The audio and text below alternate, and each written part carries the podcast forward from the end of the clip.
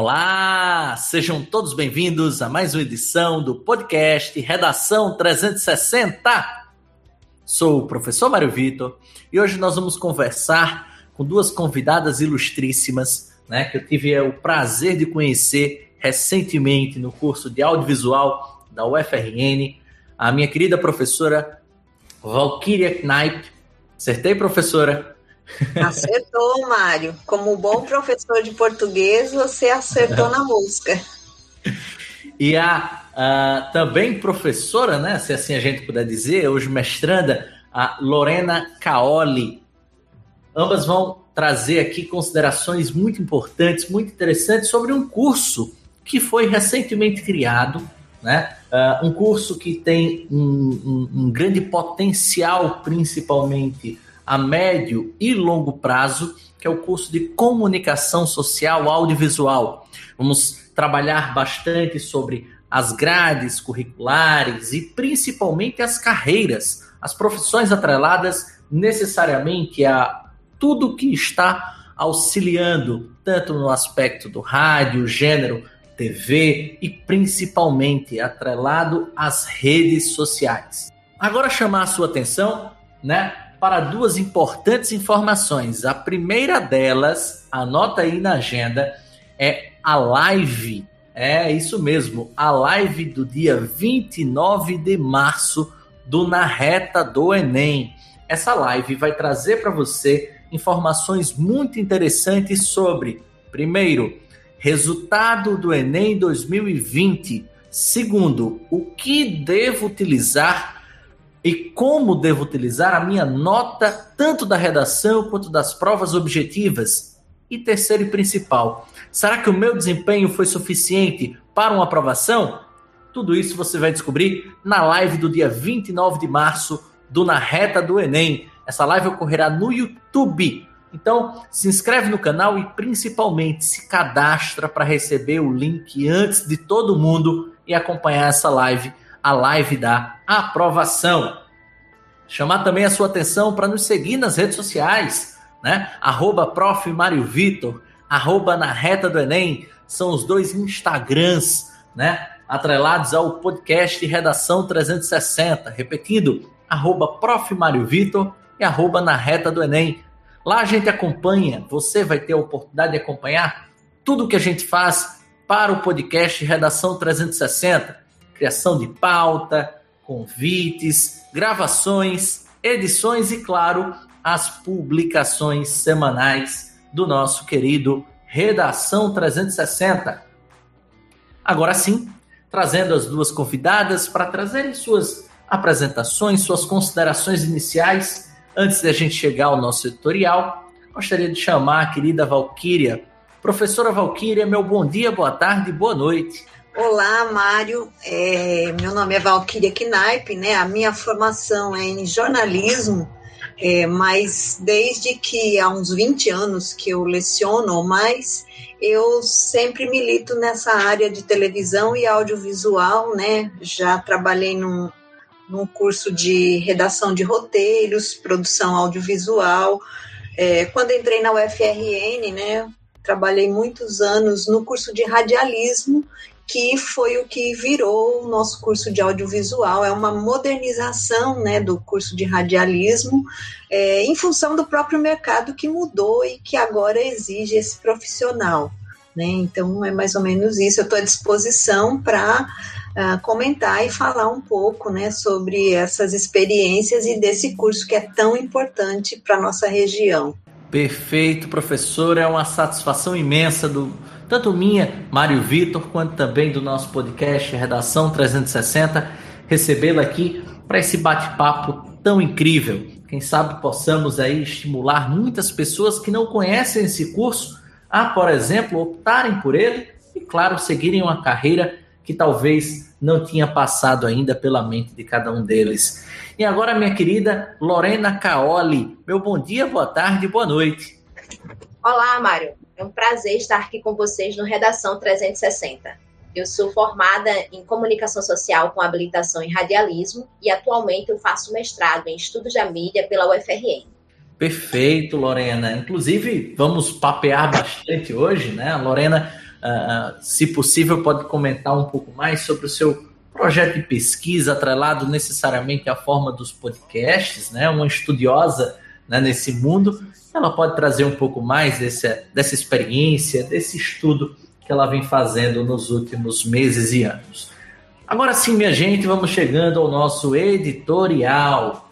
Audiovisual é um termo genérico que pode se referir a formas de comunicação que combinam som e imagem, bem como a cada produto gerado por estas formas de comunicação, ou a tecnologia empregada para o registro, tratamento e exibição de som e imagem sincronizados, ou ainda a linguagem utilizada para gerar significados, combinando tudo como imagens e sons.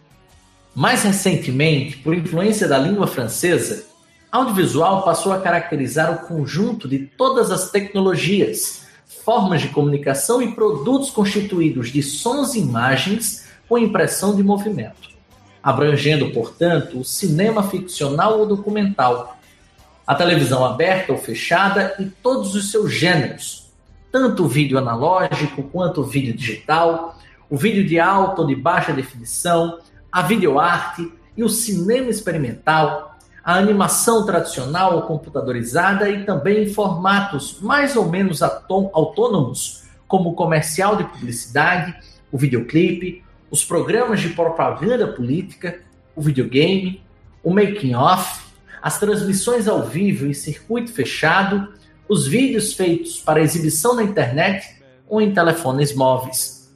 E assim, gente, mais um restante de mundo por trás. Nas universidades, boa parte dos cursos de formação em cinema transformaram-se nos últimos anos em cursos de audiovisual, como é o caso do curso superior do audiovisual da USP, em São Paulo, que era de cinema e televisão até 2000 do curso de realização audiovisual da Unicinos, no Rio Grande do Sul, criado em 2003, e do curso de comunicação social audiovisual da UFES, em Vitória, em 2010. Em Santa Catarina, na Univale, é denominado Produção Audiovisual, e no Rio de Janeiro, o tradicional curso de cinema da UFF optou pela denominação híbrida de curso de cinema e audiovisual. Na Universidade Federal do Rio Grande do Norte, aquela em que estamos situados, o curso de Comunicação Social com habilitação em radialismo foi extinto para a criação do curso de audiovisual. E para falar mais sobre este curso, receberemos as presenças super especiais da doutora professora Valquíria Knaip e da mestranda Lorena Caoli para uma explanação ampla sobre o curso superior em si, as carreiras por trás deste curso, e os caminhos que podem ser seguidos por um estudante de audiovisual. Professora Valquíria, eu vou iniciar a entrevista com a senhora. Né? A senhora, na sua apresentação, trouxe ah, algumas informações, dentre elas a sua relação com o jornalismo. Como é que foi essa escolha inicialmente pelo jornalismo? E como é que se deu essa transformação hoje para ser uma professora de audiovisual? Como é que foi esse processo? É, como você mesmo disse, Mário, foi realmente um processo, né? Porque quando você me fez essa pergunta, eu voltei lá na minha adolescência, onde eu era apaixonada pelo rádio e onde eu tive as minhas primeiras experiências no rádio.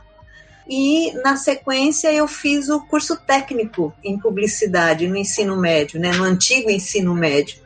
É, e depois, quando eu conheci a televisão, eu fiquei totalmente apaixonada pela televisão, né? E pelo jornalismo, né? É, então, as, é, foi todo um processo de conhecer rádio, conhecer televisão, chegar ao jornalismo e no jornalismo uh, me focar mais no telejornalismo e na produção audiovisual, em documentários e em ficção também, né? Então foram elementos que foram sendo agregados na minha formação, na minha experiência profissional e quando eu fui estudar, né? Eu tinha trabalhado em emissoras de TV, em produtoras de programas eleitorais, eu acabei é, optando pela pesquisa ah, sobre o audiovisual, né? A minha dissertação de mestrado era sobre os programas eleitorais do Fernando Henrique Cardoso, se chama O Discurso da Reeleição, entre a propaganda e o jornalismo. Então, a partir dessa, desse estudo inicial, né, eu comecei a entender um pouco o audiovisual, a ficção, a publicidade e o mix que tudo isso é, formava no programa eleitoral. Né? E no doutorado eu me voltei a pesquisa mais para a trajetória de formação do telejornalista brasileiro. Então eu fui pesquisar como é que se deu, né? contar um pouco a história dos, dos telejornalistas pela voz deles mesmos, né? Porque a nossa história era toda contada pelos é ainda, né? A história da TV pelos donos de emissoras, pelas pessoas importantes, pelas pessoas que fazem programas, que apresentam, né? E o telejornal eu queria meio que mapear isso. Então, essa foi a minha pesquisa de doutorado. Então, tudo isso acabou me trazendo elementos, né, para o audiovisual, elementos para para o jornalismo, então eu milito meio que nessas duas áreas, do jornalismo e do audiovisual. É, eu lecionei muitos anos em São Paulo, né?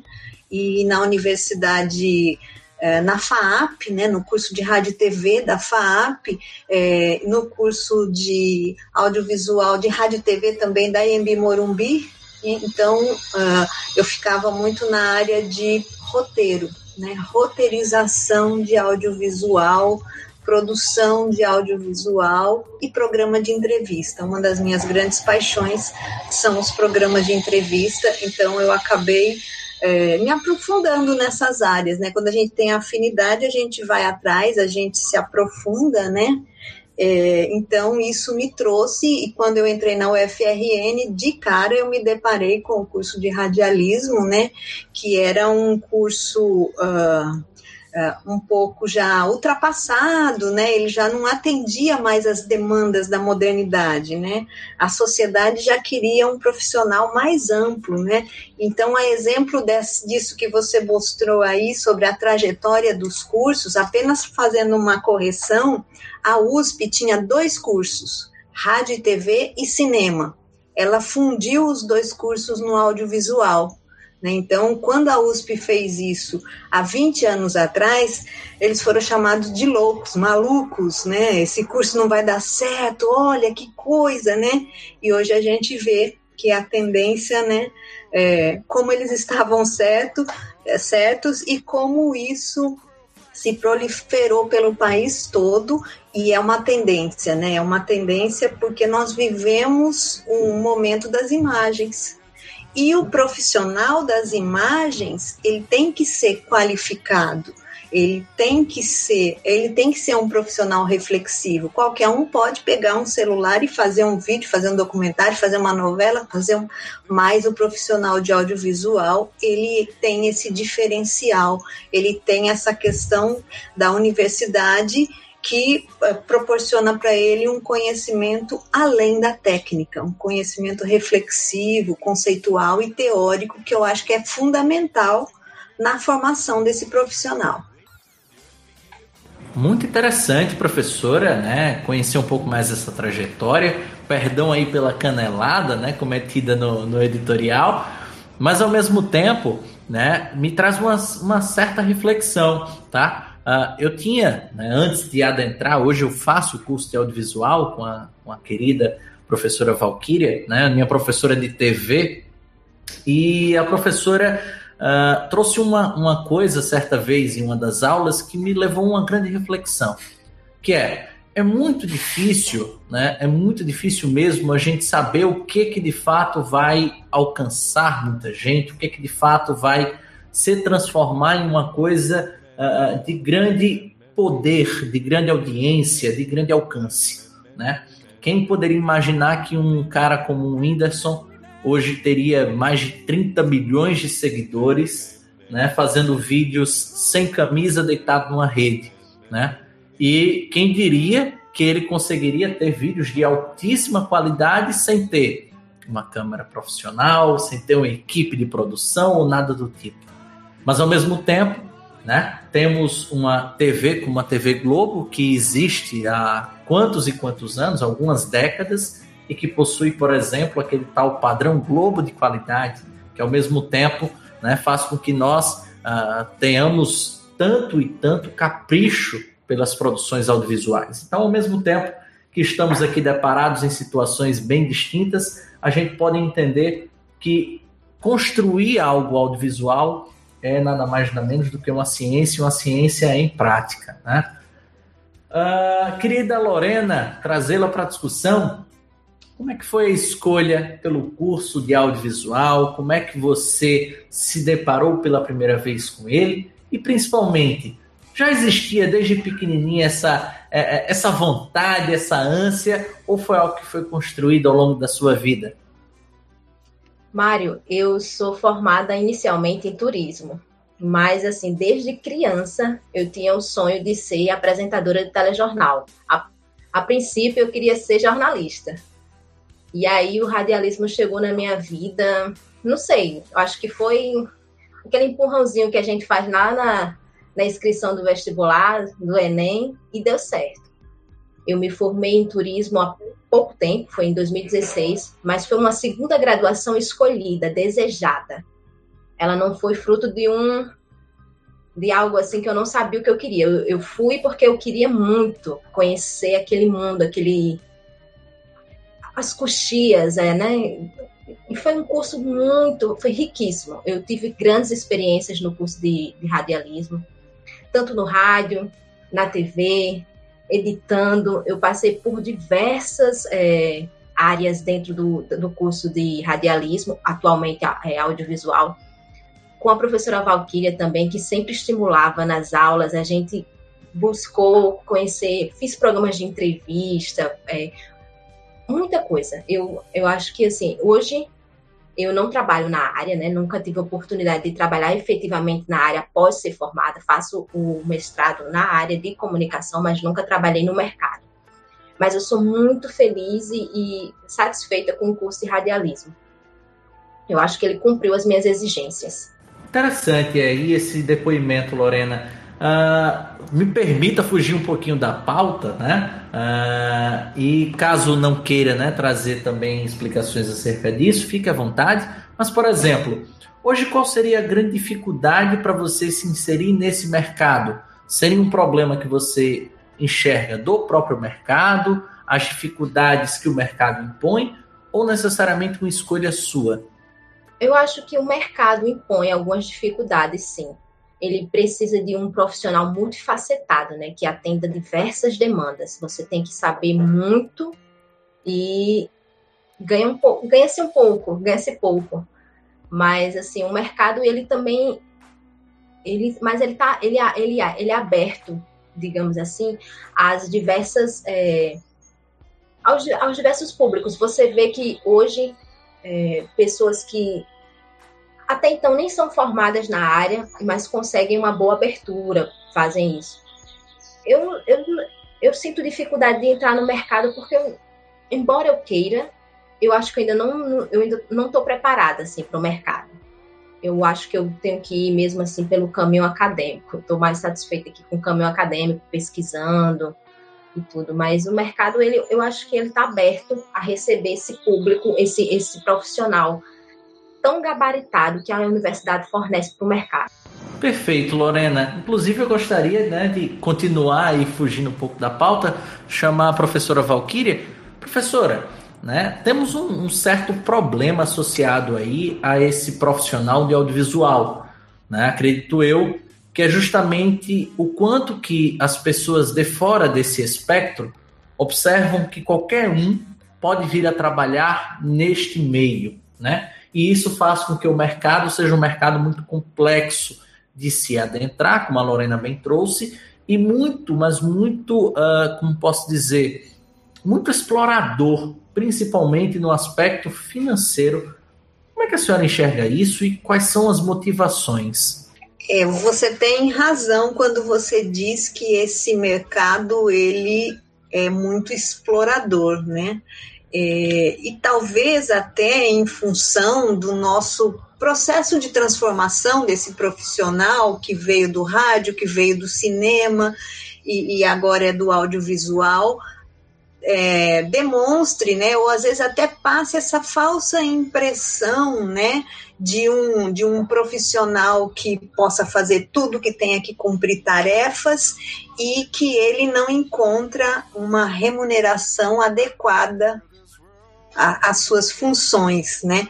Então eu acredito que isso é um processo que a gente está passando, que o nosso curso de audiovisual e os profissionais que não são formados, eu não tenho nenhuma distinção em que haja equipes múltiplas, né? Mas eu acredito que os profissionais é, com uma graduação, eles têm um diferencial, né? Eles têm um, um, um know-how eles têm uma competência maior, né? É, durante todos os anos que eu lecionei na FAAP, a FAAP tinha essa visão do seu profissional. Ela também tinha o curso de rádio e TV e o curso de cinema, como ainda tem até hoje, né?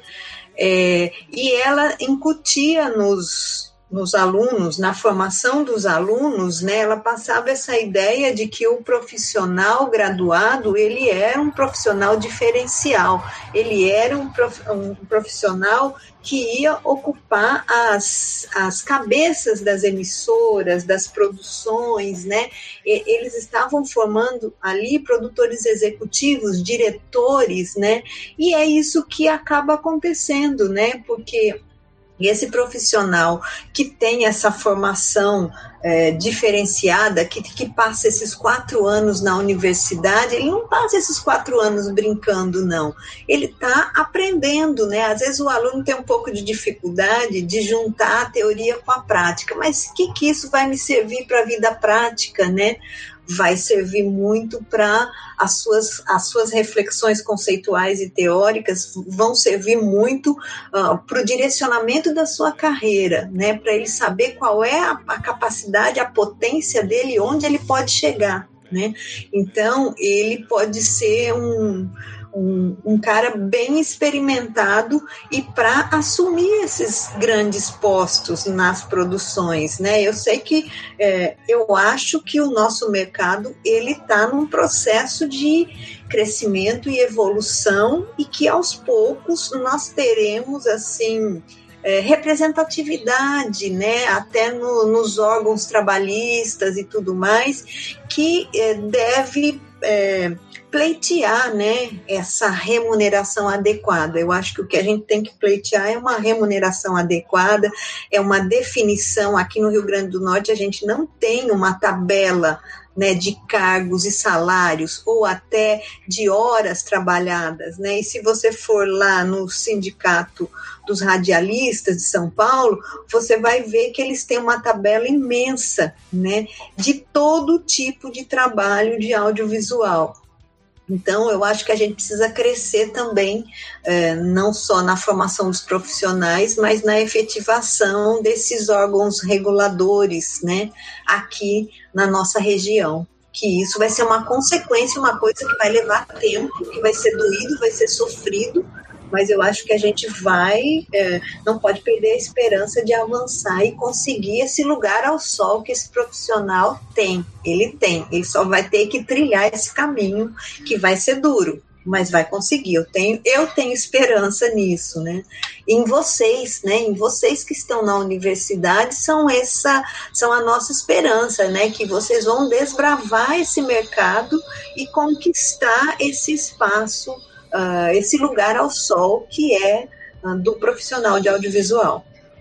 De fato, professora, de fato é, é, é, de se observar muito né, a qualidade das produções locais em diferentes segmentos. Eu hoje uh, observo com muita clareza o quanto que o nosso, a nossa sociedade né, potiguar ainda está devendo muito nas produções audiovisuais, tanto nas ferramentas e principalmente uh, nos meios como TV e rádio, que são aqueles mais tradicionais, mas principalmente nos meios mais modernos, por que não dizer assim, né? Uh, como eu expliquei há pouco, o exemplo do Whindersson é um cara do interior do Piauí, um cidade, uma, numa cidade muito mais pobre do que a nossa, e um estado também mais pobre que o nosso, que também é um estado pobre, né? Mas ao mesmo tempo, a gente observa né, que, que falta um, pouco mais de representatividade nas nossas produções, falta um pouco mais de, de, de, vontade, talvez. Não sei se, se de fato eu estou no caminho certo aí nessa, nessa tentativa de explicar. E aí, professor, eu gostaria de, de continuar esse papo justamente sobre essa, esse quesito da modernização das produções. Né? Hoje a gente está vivendo o mundo do streaming. Né? Por exemplo, eu não tenho mais acesso à televisão aberta dentro do meu quarto, né? embora tenha uma televisão uh, à disposição, e nela, em vez de ter a antena tradicional de TV digital ou até mesmo TV analógica, eu tenho à disposição o Netflix, o YouTube, o Prime Video e dentre outras tantas ferramentas. Professora, como é que a senhora vê essa transformação? É, Mário, é, eu acho bem interessante você colocar assim as suas preferências, né? Eu ainda tenho uma televisão um sinal, né, da TV aberta. É, é uma coisa que assim está na minha alma. Eu acho que tá, é difícil de tirar. Eu tenho acesso a streaming também, tenho acesso a, a outras formas de televisão, né? E mas eu ainda sou apaixonada pela televisão aberta. Eu acho que ela ainda tem, ela ainda cumpre um papel social muito importante, né? É, na vida das pessoas e eu vejo assim que essas transformações, né, elas não são apenas tecnológicas, né? É, a tecnologia propiciou todo esse espalhamento, né, essa diversidade de televisões. O que é televisão, né? O que eu pergunto toda aula para vocês, o que é televisão hoje? Como é que é? Não dá para a gente fazer como na época que eu me formei. Televisão é isso, né? É a TV aberta. A gente não tinha cabo, não tinha streaming, não tinha rede social, né?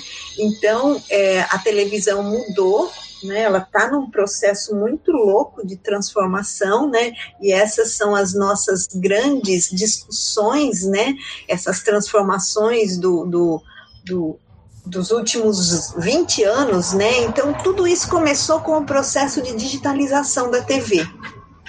Começou a digitalização, começou essa esse, essa expansão, né? Hoje a gente tem, tem alguns autores que falam em TV expandida, né? Pós-televisão, né? A gente vive um processo depois da televisão tradicional aberta, né? Onde uh, a gente pode chamar várias outras coisas de televisão. Então, eu acho que esse é um movimento muito. É, para nós, para os futuros profissionais do audiovisual, é um movimento muito bom, é mais campo de trabalho, é mais produção, né? É, eu participei o ano passado de um seminário lá na USP do Obtel, né? O Observatório de Telenovela, onde entrou um executivo da, da Globo que mora lá em Los Angeles. Ele representa, né, a Globo lá em Los Angeles e tal. Ele faz adquire as séries, faz toda a negociação de conteúdo uh, das plataformas, da plataforma digital da Globo, né? E uma coisa que ele falou, né, que eu achei bem interessante, é que nunca se produziu tanto audiovisual como agora. Não sei se é em função da pandemia que a produção e a, e a demanda de audiovisual cresceu muito. Então, tudo que se produz vende, espalha, viraliza, né? Você deu o caso do Whindersson, né? O Whindersson começou lá, deitado na rede, né? Com os telefoninho celular não muito bom e tal, mas hoje ele tem um aparato tecnológico, hoje ele tem uma equipe, né? Uma equipe de profissionais porque ele sentiu a necessidade de melhorar a comunicação dele, melhorar a qualidade da imagem dele, melhorar o conteúdo dele, editar os vídeos dele, colocar um som, colocar um efeito, colocar um plus, né? E quanto mais ele melhora o conteúdo dele, mais público ele atinge, né? Então, esse profissional do audiovisual, ele é um cara crucial, né? Para essas, não só para essa, né? Ele pode atuar em qualquer, ah, eu quero para televisão aberta. Tem conteúdo da televisão aberta, mas o empreendedorismo no audiovisual, né? E o trabalho em equipe, né, junção de equipes de produção, junção de pessoas na construção de novas ideias e novos conteúdos é um caminho muito bom para quem quer começar, né? Porque esse executivo da Globo estava lá online respondendo perguntas, né? Aí uma pessoa do interior do, do Centro-Oeste perguntou para ele: "Ah, eu sou um produtor e eu quero mostrar meu trabalho para a Globo". Aí o que, que ele falou? Você sozinho não vai mostrar seu, não vai conseguir um espaço, né?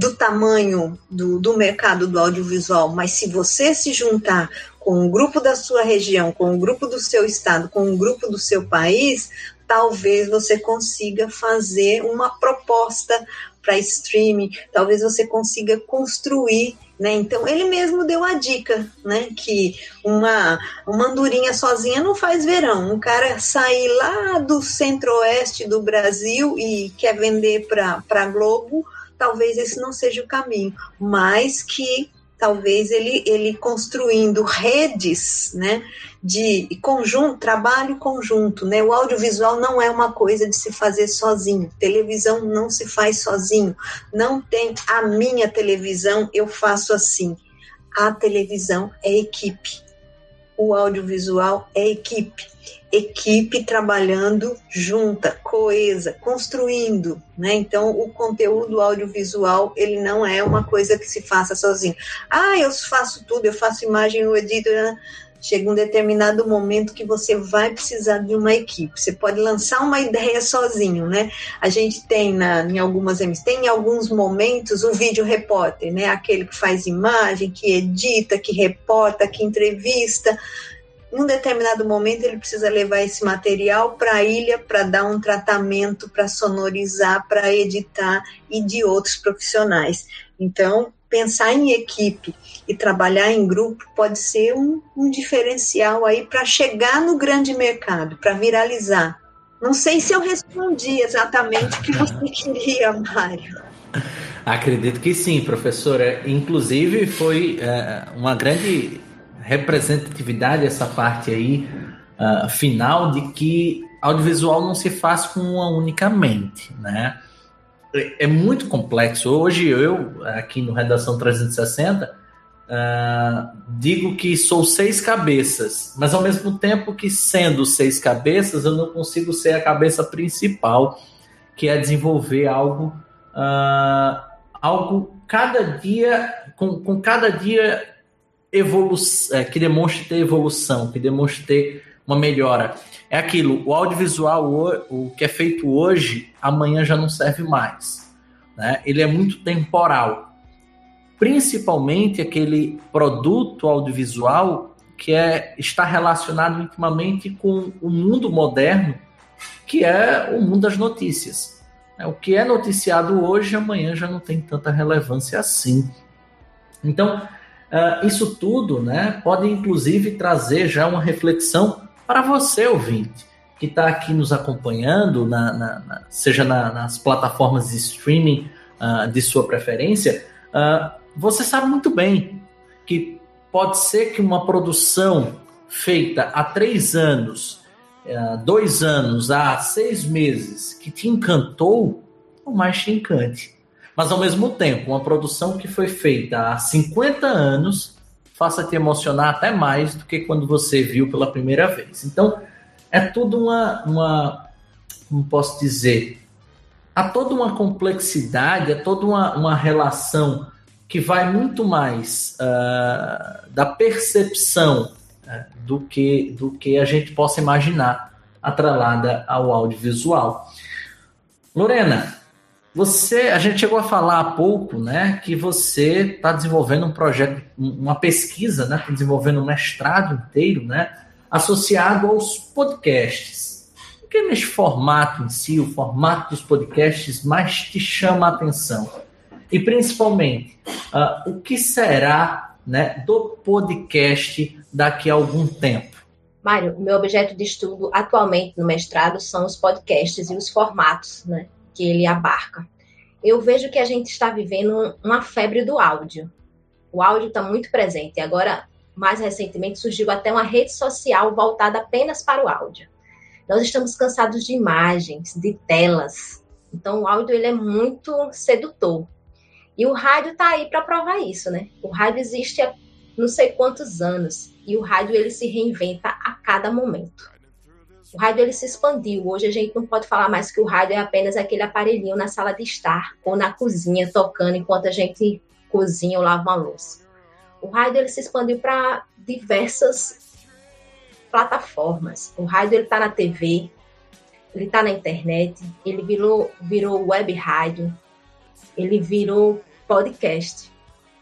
Então, eu vejo que o, o podcast ele está muito atrelado à multifuncionalidade do ser humano, porque você consegue fazer diversas coisas enquanto ouve um podcast. E o podcast ele é muito democrático. Ele é de graça, ele é prático e divertido. Ali há diversos assuntos, ali você pode encontrar hoje em qualquer plataforma de áudio assuntos dos mais diversos possíveis, desde um podcast de meditação a um de surrealismo, de suspense, um audiodrama, uma radionovela.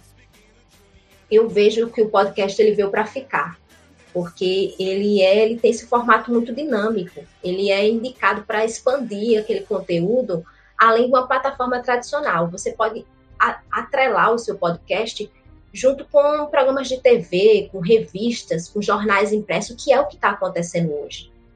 E aí as plataformas de áudio, elas o crescimento dessas plataformas de áudio, e, é, esse avanço dos smartphones, ele só veio para somar. E o podcast ele vai ficar, eu acredito, presente. Ele veio para ficar. Ele está presente hoje a, e vai ficar por muitos anos. Ele só vai cada vez mais se reinventar a partir dos formatos que eles vão que vão se agregar, porque o podcast é, embora seja uma mídia relativamente nova, ele está há menos de 20 anos no mercado, ele surgiu em 2004, ele vem passando por constantes mudanças, constantes avanços. E a, eu acredito que também é, os formatos que o pessoal está começando a experimentar nos formatos, né? O podcast, o mais comum aqui no Brasil, como no mundo, é aquele podcast formato mesa redonda, que é mais ou menos isso que a gente está fazendo aqui. Infelizmente, a gente não está numa mesa redonda podendo debater com aquela com um jeitinho né, brasileiro de ser. Mas é o formato que mais se expande.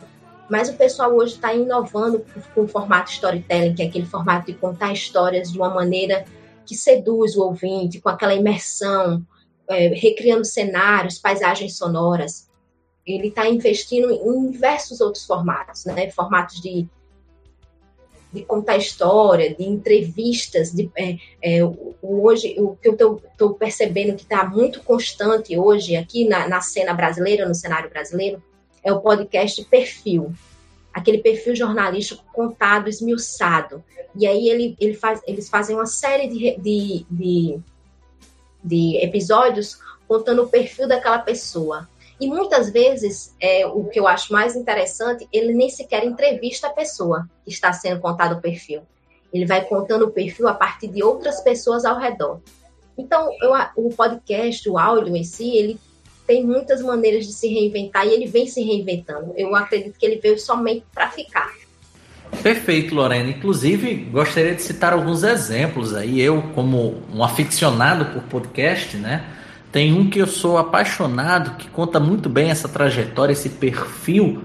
Uh, Chama-se Presidente da Semana, que foi um projeto criado pela Folha de São Paulo há cerca de dois anos, né? quase três anos, foi em 2018, para ser mais preciso, que conta a história com muitos detalhes de cada presidente da nossa República, os 30 presidentes da República, inclusive o atual, o Jair Bolsonaro.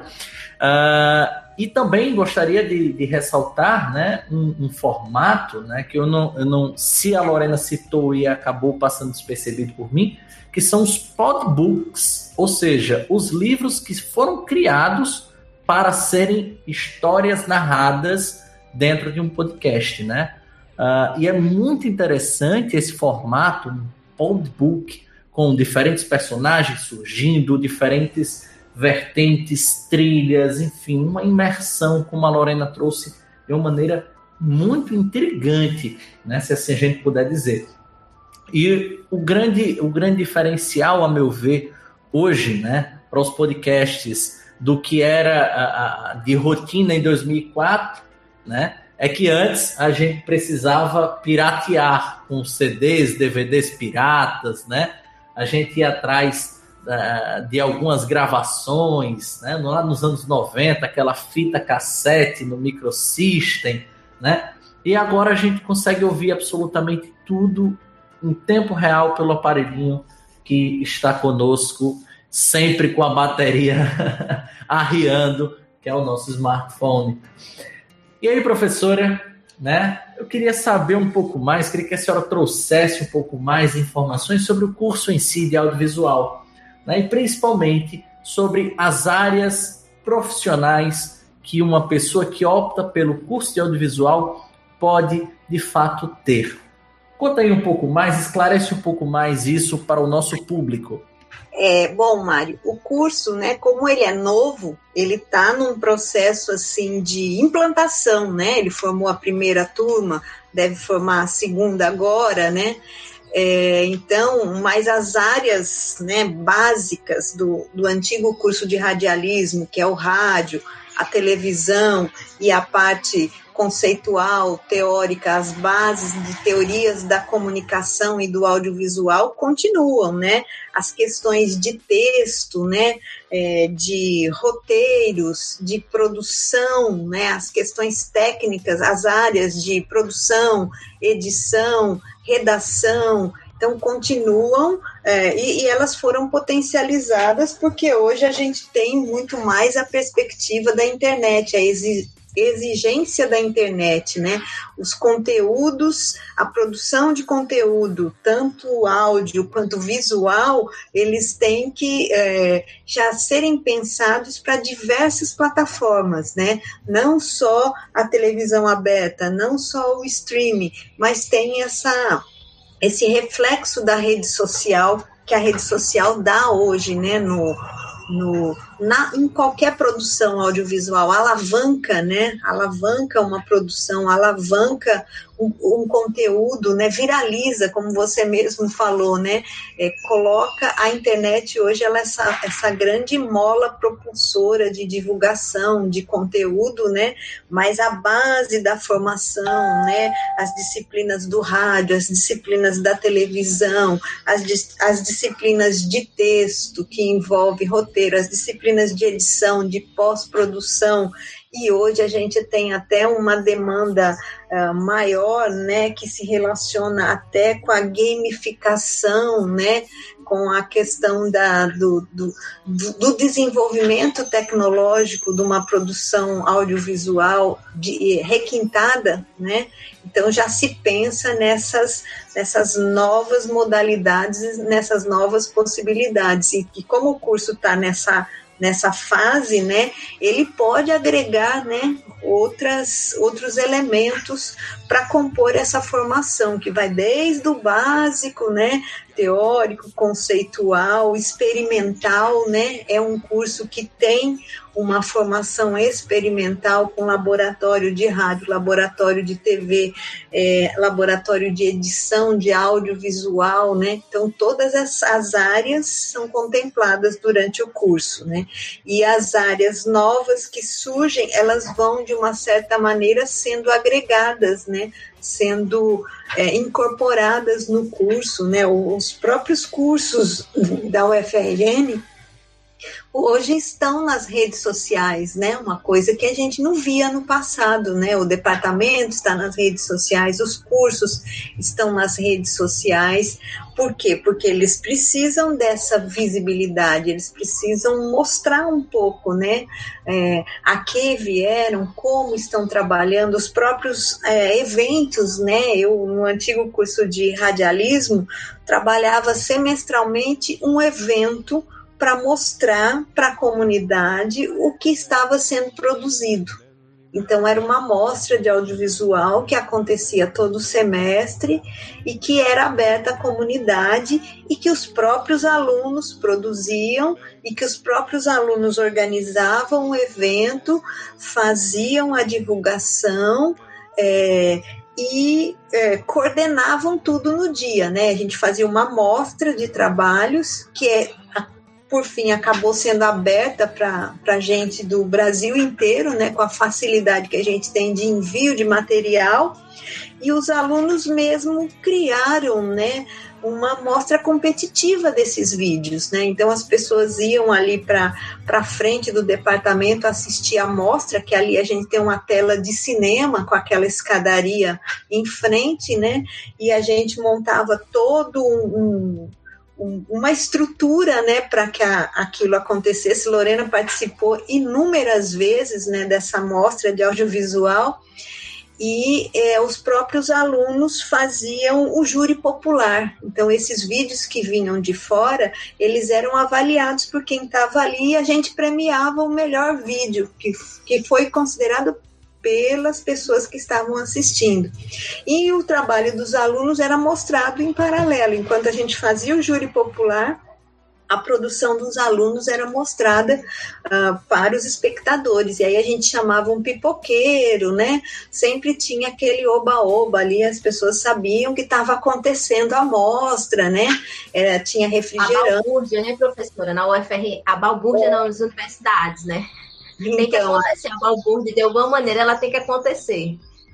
E era esse, esse momento, essa balbúrdia, né, é que uh, fazia com que o, a mostra né, tivesse aquele aquele impacto, né, chamasse um pouco da atenção os alunos, né, de audiovisual, de radialismo, logo no primeiro semestre, né, eles já queriam saber o que que tava, que que era aquilo, o que que era aquela aquela balbúrdia ali, eu também quero participar, né? Todo mundo queria participar, né? Às vezes, né, a gente tinha um, um problema com a chuva, né? Que tem uma determinada época do ano, como eram dois por ano, duas mostras, sempre no final do semestre, tinha um período que a gente tinha previsão de chuva, até nisso os alunos pensaram. Teve um ano que, assim, ia chover de qualquer maneira. Aí, imediatamente, a gente mudou para o centro de convivência. A gente fez uma adaptação, arrumamos um telão, o pipoqueiro foi para lá, foi melhor porque o público do centro de convivência queria saber o que, que era aquela balbúrdia ali e também foi para lá e participou. A gente conseguiu cadeiras, né, porque não dava para ficar de pé. O NAC emprestou as cadeiras, o NAC sempre emprestava as cadeiras. Uh, montamos o, o, cenário lá e fizemos. Então, são assim, experiências muito significativas e que muitos alunos levaram, né, para hoje o curso tem outras mostras, tem outras outras possibilidades, né? Os alunos vão para festivais de cinema, né, do do interior do Rio Grande do Norte, né, São Miguel do Gostoso. Eu tive a oportunidade de ir e também sempre vou, sempre que posso vou, né? Esses são esses momentos de balbúrdia, como diz a, Lorena, são os momentos mais produtivos, mais criativos e às vezes mais significativos do curso porque eles trazem né, a verdadeira essência do audiovisual. O aluno fica assim conectado com o curso. Ele fala assim: "Puxa, era isso que eu sonhei para minha vida", né? Era assim que eu queria estar. É como se eu tivesse o aluno que ganhava o prêmio, era como se ele estivesse recebendo um Oscar, né? devidas às proporções, para a gente ali naquele momento era, era um, uma posição de destaque. Olha, o meu vídeo foi foi escolhido, as pessoas escolheram, né? Então é bem legal isso. E é, não sei se eu consegui responder, né? Então, contar um pouco do que o que tem no curso, né? Mas tem de tudo. Conseguiu sim, professor. É uma explicação muito válida, né? Porque é, é, é muito difícil, muito provavelmente, para quem nunca teve uma experiência com a vida universitária, o que é o fato aí de muitos dos nossos ouvintes, uh, imaginar o que, que de fato a universidade é, é, o que, que ele pode esperar, o que, que vai ser a vida universitária dele, ainda mais num curso que não é um curso tão tradicional como o nosso, um curso uh, progressista, disruptivo, né? E talvez por conta disso seja tão lindo, tão maravilhoso. E eu gostaria, inclusive, da opinião das duas, né? Começando pela Lorena, depois chegando com a professora Valquíria, né? Já que a gente está caminhando aí para o, o, final do nosso encontro. Lorena e Valquíria, né? O que vocês poderiam trazer aí de mensagem final para esses estudantes que estão nos ouvindo e que ainda não optaram pelo seu curso superior e que estão com aquela pulguinha atrás da orelha, né? Martelando e dizendo audiovisual, audiovisual. O que, que vocês têm para dizer aí para elas? Primeiro, Mário, eu quero dizer que o mercado né, do audiovisual está muito bem, está muito aquecido atualmente. Com esse mundo de, de influencers, de na atualidade, eu acho que todo mundo tem um potencial dentro de si para utilizar as ferramentas que o audiovisual na academia vai lhe fornecer. Então, só aí já é um, já é um início. E ele é um curso que, é como a professora Valkyrie já disse, né? Ele não vai ensinar apenas técnicas para você trabalhar no, no, na edição, ou no planejamento, num, numa gravação. Ele vai lhe ensinar a ser reflexivo. Então, uma parte considerável das oportunidades de trabalho, ela está no mercado da TV, né, das emissoras de TV, mas ela também está nos setores de publicidade, está na, tá nas agências, tá?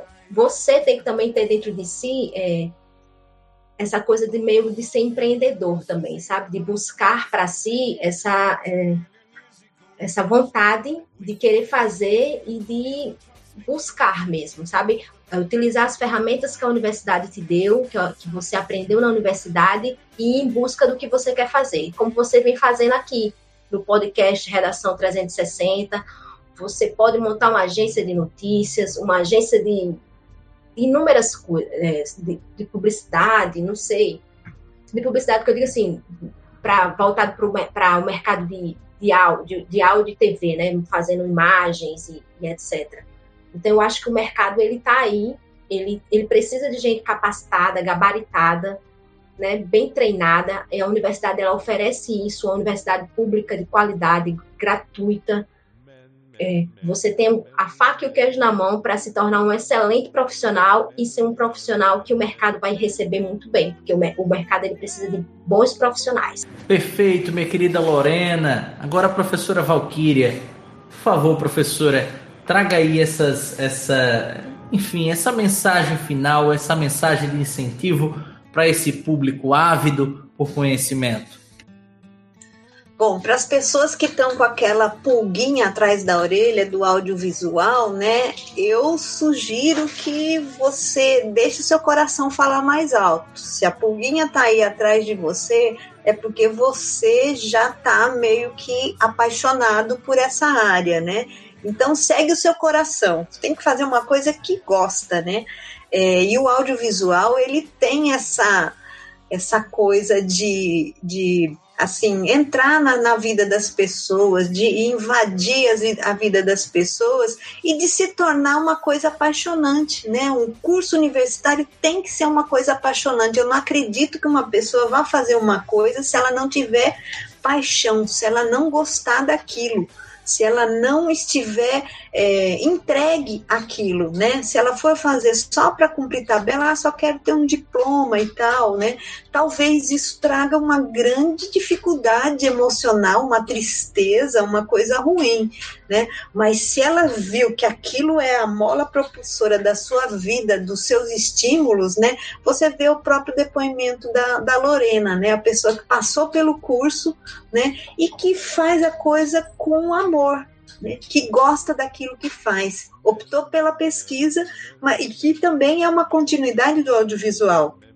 Que mesmo as pessoas que uh, quiserem optar pela pesquisa, que já têm a ideia, né? Eu acho que quando a gente entra na faculdade, a gente não tem muita ideia da pesquisa, né? Você vai conhecer a pesquisa ao longo do curso você vai poder se apaixonar por ela também. Mas você tem que ter aquela, se você tá com aquela pulguinha atrás da orelha, né? Vai se joga no curso, porque eu acho que você não vai se arrepender. Né? Se a dúvida é essa, e, e, você já, já leu, já se informou, já entendeu mais ou menos o que é o curso e gosta daquilo, então é o momento, agarra essa oportunidade, porque a universidade ela está aí de portas abertas para formar bons profissionais. É isso.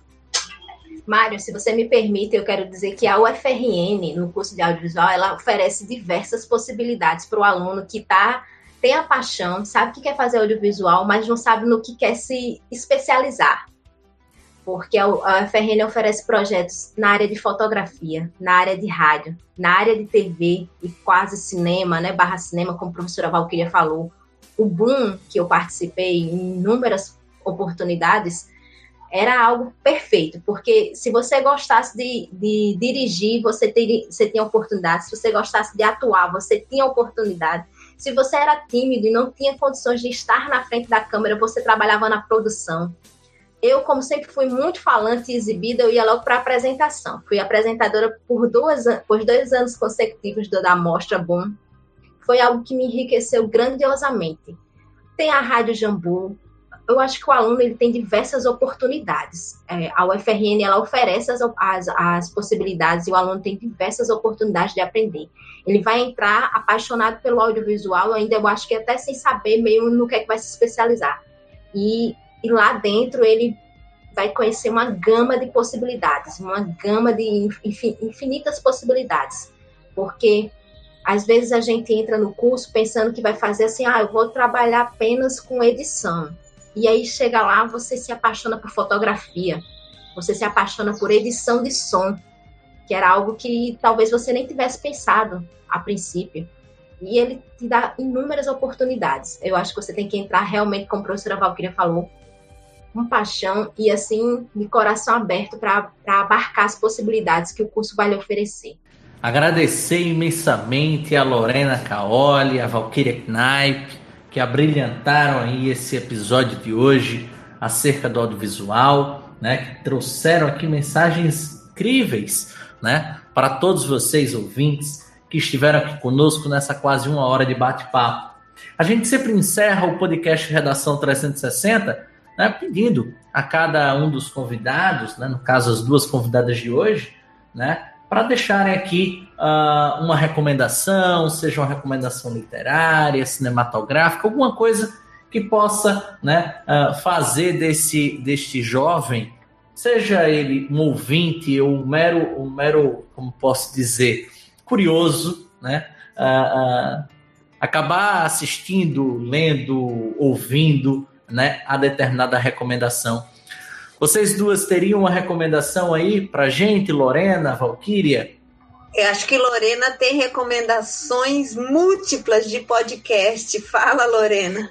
Sim, sim, com certeza. Eu estou aqui, ó, já com a lista. Se me permitir, eu vou ler uns 20, mas eu vou resumir apenas a dois, né? Eu vou resumir duas indicações de podcasts. Um que eu acho que vai ajudar muito no ouvinte, né, do podcast Redação 360, que é um podcast que fala sobre os bastidores da vida do jornalista.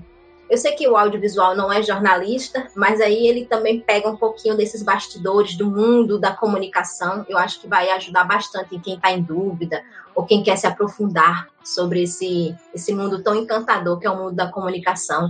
É o podcast Vida de Jornalista, do jornalista Rodrigo Alves. Ele está nas principais plataformas de áudio.